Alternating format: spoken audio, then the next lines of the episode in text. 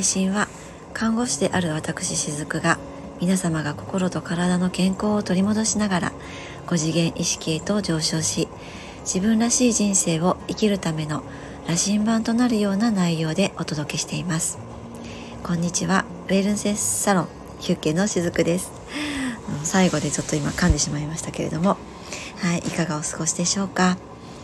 え、っと今日は3月3日にこれを収録しています。今日これをね今から収録するのをいつあげるかはちょっとわからないんですけれどもあの今日はねやっぱりえっと先ほど配信したえ、っと彼岸お彼岸のシーズンにねどういったうん意識を持って過ごしていただけたらいいかっていうお話を少しあのしたんですけれどもやっぱりねうんもうちょっとねその辺りのことを看護師の視点でも、まあ、看護師の視点っていうのもおかしいかな。もう、えっと、一人の人間としてねお伝えしたいことがあったのでお話をしようと思います。はい。あのそうですね。やっぱりえっ、と生きている限りねもう生まれた瞬間どの命もあのその裏には死が隠れているというか隣り合わせというか、う、うん、もう常にそこにあるわけですよね。で今日寝て次目が覚めるって何の確約もないわけじゃないですか。でも私たちってその確約がない中でみんな当たり前に夜寝てあの当たり前に朝起きてっていうそれが当たり前に今日も明日もまた明後日もやってくるってみんな思っていると思うんですよね。でも本当にこの確約ってないわけじゃないですか。ねなんかそういったことを私はよく昔から考えていたんですね。そうででも一方で夜寝たら夜死ぬんですよ一旦私たちは。あのねえっと極論になるかもしれないんですけどどう死ぬのかってなんかみんなあれですかねあの自分がどんな死に方するだろうかって想像してみたことってありますか？私はね結構することがあるんですよ。今でこそねあんまりないかもしれないけど昔はよくあってなんか私はねあのー苦しんで死にたくはないんですよね。なんか今の例えば医療は進んでいますけれども例えばいろんなチューブにつながれて病院では死にたくないし、まあ、たとえ病院で死ぬことがあったとしても延命処置はしてほしくないしって思ってます。あとなんなら自分の自宅でね朝起きたらぽっくりあの死んでいたとかね。そう。まあもしかしたらそういうのってもしそこに家族が同居していたら、えっと、家での突然死ってちょっと大変かもしれないですよね。ねでもあのー、望むところはやっぱりそこなんですよ。うん。とにかく延命処置はしてほしくない。あとはあの事故死とかはしてしたくない。ね。そうそして私はね自分がその亡くなった後はあのー、どこのお墓にも入らないって決めてるんですそうこれはもう私はねシングルなので自分のパートナーのお墓に入るとかそういうもう日本で、えーえー、なんだろうな、うん、メジャーなところっていうのは、うん、もうそういうところはもうないんだけれどもだからといって自分でお墓を作るつもりもないですしあとは自分の実家に入れてもらうつもりもないですね。あの私のね実家ってちょっと複雑なんですよお墓が2つあるんですねだけどそのどちらにも私入れてもらうつもりはもう全くなくってねなぜなぜならねそのほら あのお墓の手入れって管理って大変じゃないですか私も2つお墓があることで、まあ、ほとんど私のね弟がもうそこはね見てくれているわけなんですけれどもそれを子どもたちにさせるのってもう私嫌なんですよね。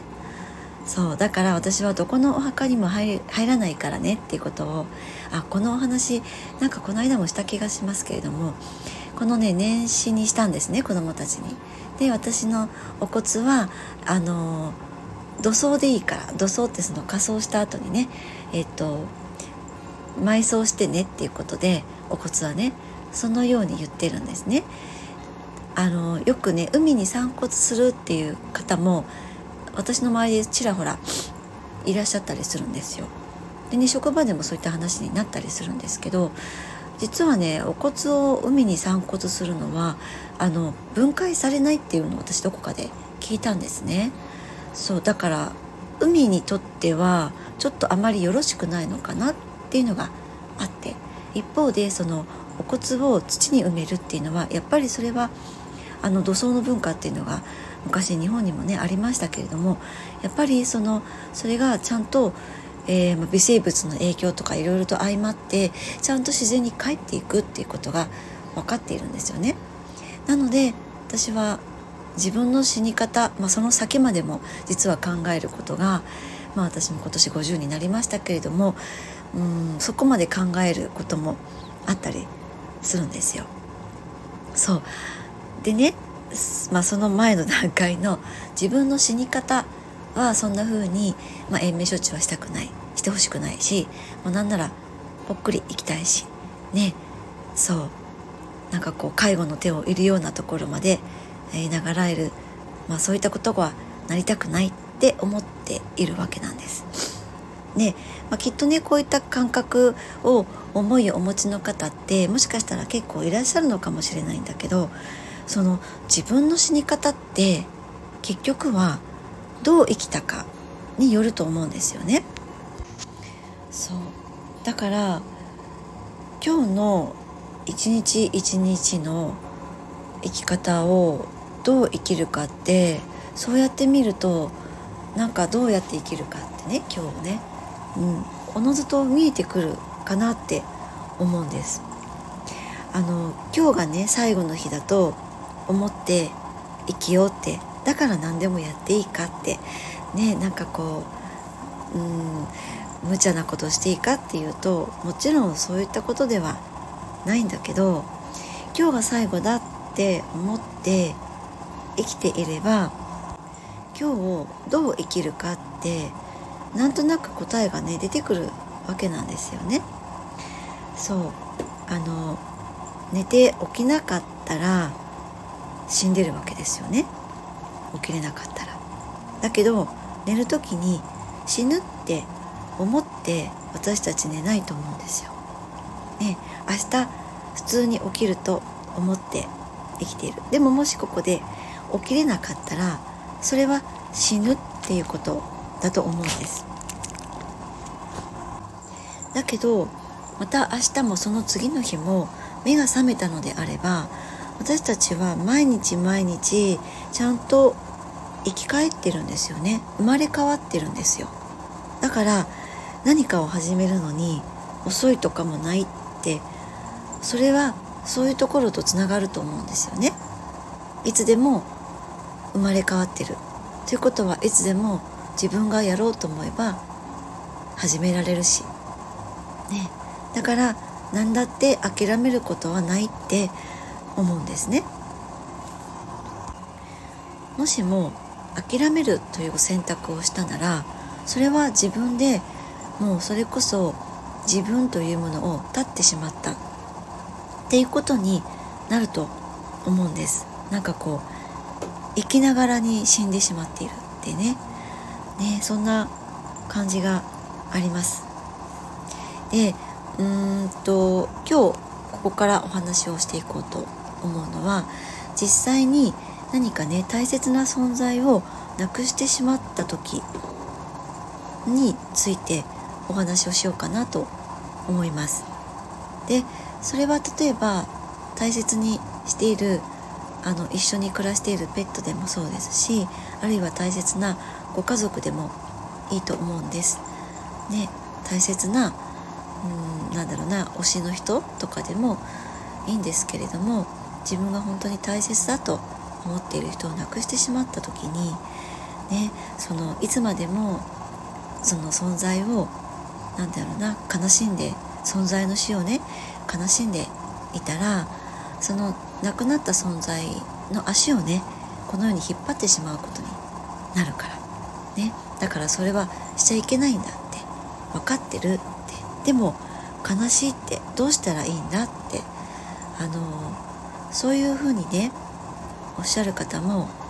いらっしゃるんですよね。でもどうしてじゃあね悲しんじゃいけないの？って私は思うんです。あの私もねえー、っと18191920だったかな？ちょうどね看護学校に通ってて精神科実習の時だったんですね。その時に立て続けに最初に祖父を亡くしました。そしてその後に、えー、自分の父親を亡くしたんですねでその時はその、えーと、実習中っていうのもあって非常に精神的にも肉体的にもしんどい中にいたんですでその時にえー、父親の死というのは精神科実習の時だったんですけれども約1年の間に立て続けに起こってしまったんですね。で私はあのー、その時もそのね死というものが怖いっていうそういった認識はなかったんですけれどもただそういった過酷な環境の中で身近な存在が手続けに立て続けに 亡くなってしまったっていうことにその現状に耐えられなかったんですよ。はい、でねあのー、まあ、精神科の実習っていうと肉体的に何かが目に見えて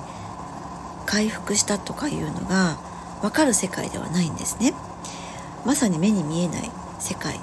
のことなんですよ。なのでその状況でましてや学生だった私が非常にいろんなことが重なってしまってあの実はその時にね、えー、立て続けに自分の周りで起こったそういった不幸な状況に置かれてしまった。もうその状況が私も耐えられなくってあの自分の命を絶とうってあのなってしまったんですね。うん、あの当時ね誰にも私それを相談できなくて一人でずっとそれを考えていて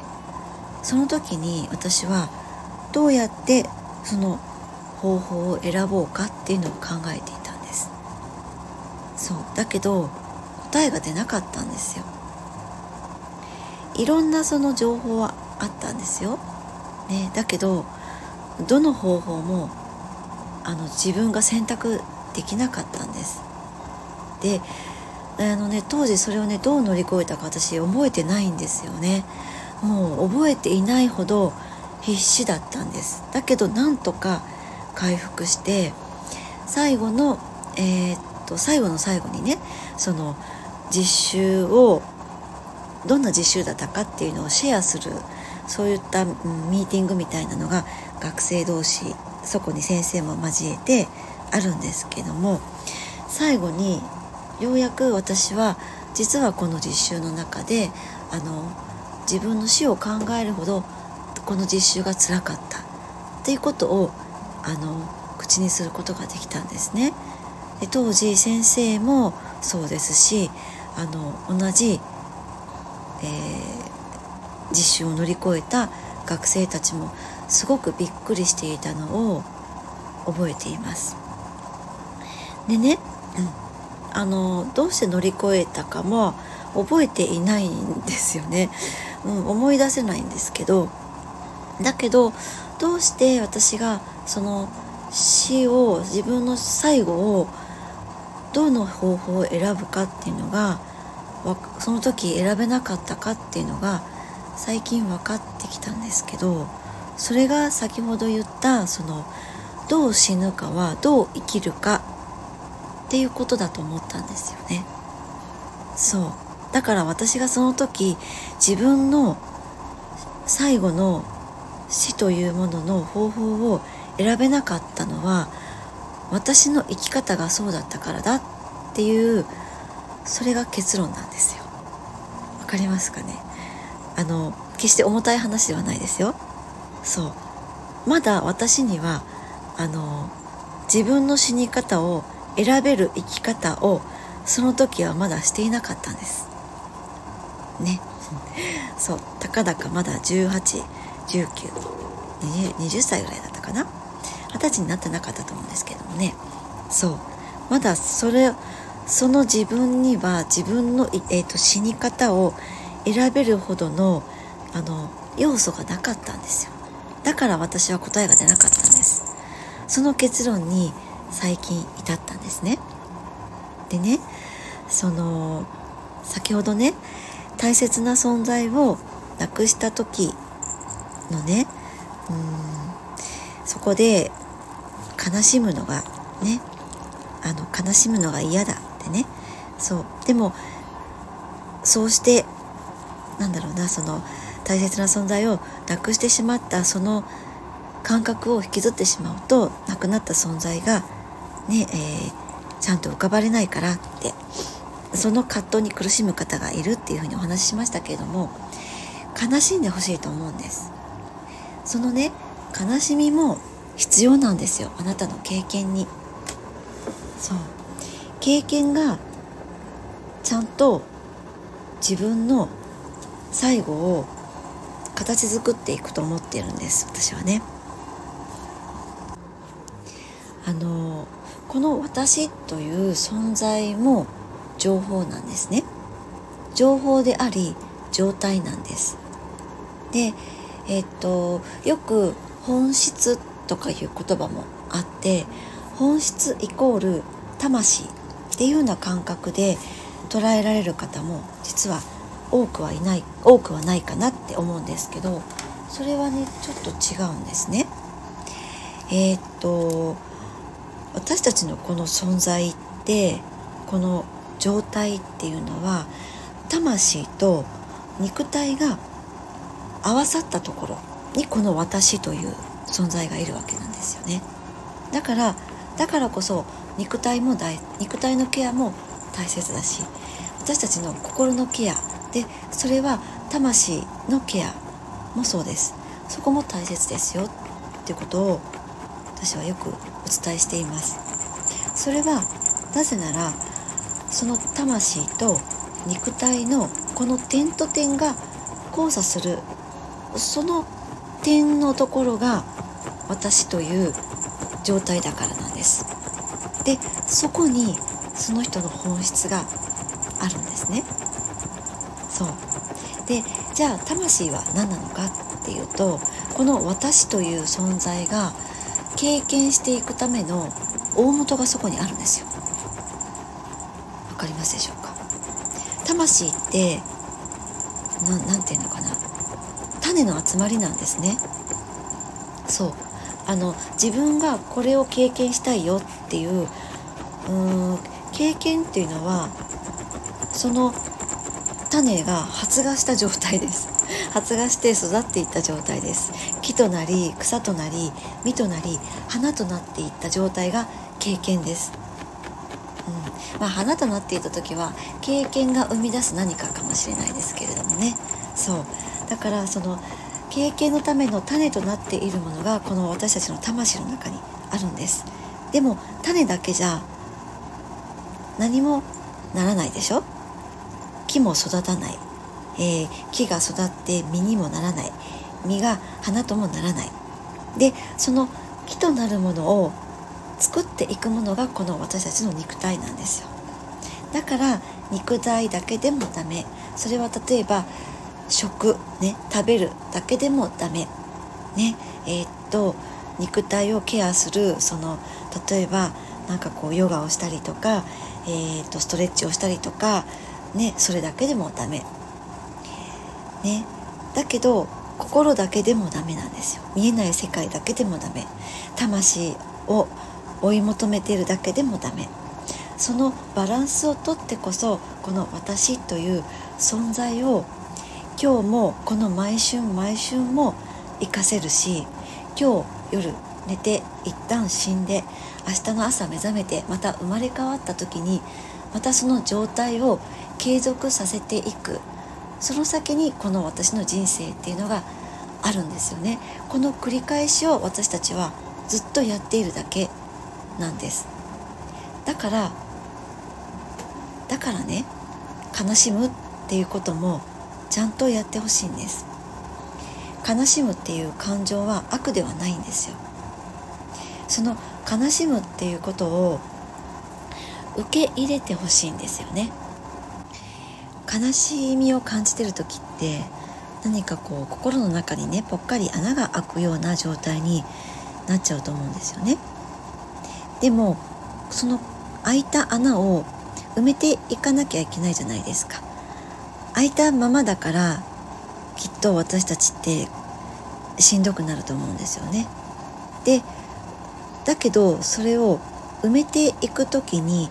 例えば悲しみを忘れたいからって言って一生懸命仕事するとか別のこと別の趣味を見つけるとかその外側にあるものにエネルギーを注い注いでいこうっていうふうにしちゃうとあのその心の空洞その心の空洞に大切な存在のエネルギーが入れないんですよね。だけどもそもそもぽっかり空いてしまった空洞っていうのはその大切なエネルギーがそこにいた空洞なんですよ。そこに外側のもの仕事趣味何かね他のことに目を向けて気を紛らわせてっていうもので埋めちゃうとそれは自分のその空洞にとって異質なものになっちゃうんですよね。お分かりいただけますかね？そう。だからね悲しみは受け入れてほしいんです。でねその大切な存在を失ってなんで辛いかって言ったらその肉体が失われたことが辛いんですよね。私たち。その存在がいなくなったこと。その肉体が失われたことです。でもねさっきも言いましたけれども私というあなたという存在は